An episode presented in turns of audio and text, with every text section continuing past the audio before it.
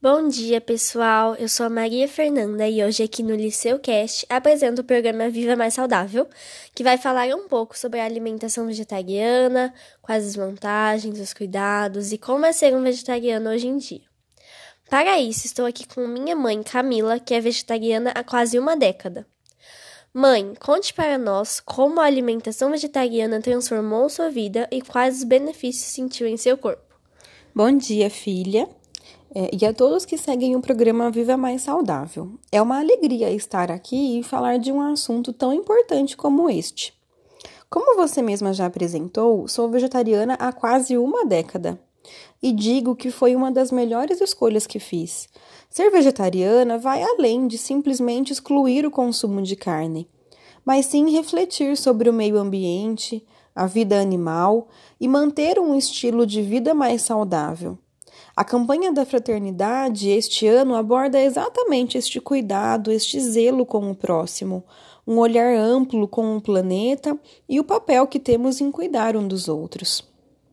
A alimentação vegetariana, em termos de saúde, ela diminui drasticamente o risco de doenças cardiovasculares, o câncer e ajuda no controle do peso. Eu nunca mais senti dor no estômago, filha. E quais cuidados você toma em seu dia a dia para eliminar os riscos de uma alimentação sem o consumo de proteína animal?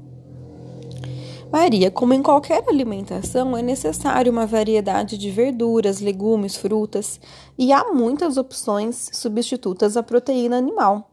Por exemplo, feijão, lentilha, ervilha, soja, amêndoas são excelentes fontes de proteína. Também como ovo duas vezes por semana e consumo quase diariamente verduras verdes escuras, que são ricas em ferro também. Filha, muitos pensam que ser vegetariano é um sacrifício na hora de se reunir com a família ou ir a algum restaurante, por exemplo. Amo massas, lanches e frequento até mesmo churrasco. Há sempre opções e o vegetarianismo nunca me proibiu de frequentar nenhum lugar ou de estar reunida em uma família onde sou a única que fiz essa opção. Embora você seja praticamente uma vegetariana também, né, filha? É verdade, mas para finalizarmos nossa entrevista, quais as dicas ou passo a passo você sugere para quem quer seguir o vegetarianismo como estilo de vida? Bem, eliminar todos os alimentos de origem animal de um dia para o outro pode não ser saudável e ainda deixá-lo com algumas carências nutricionais, principalmente ferro e B12.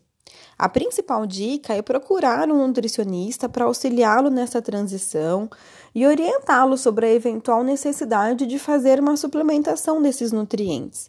Eu, por exemplo, suplemento estas duas e estou muito saudável. Muito obrigada por todas as suas informações e todo o seu carinho, mãe. Mas agora nosso programa já está chegando ao fim. Eu espero que todos tenham gostado e até o próximo podcast.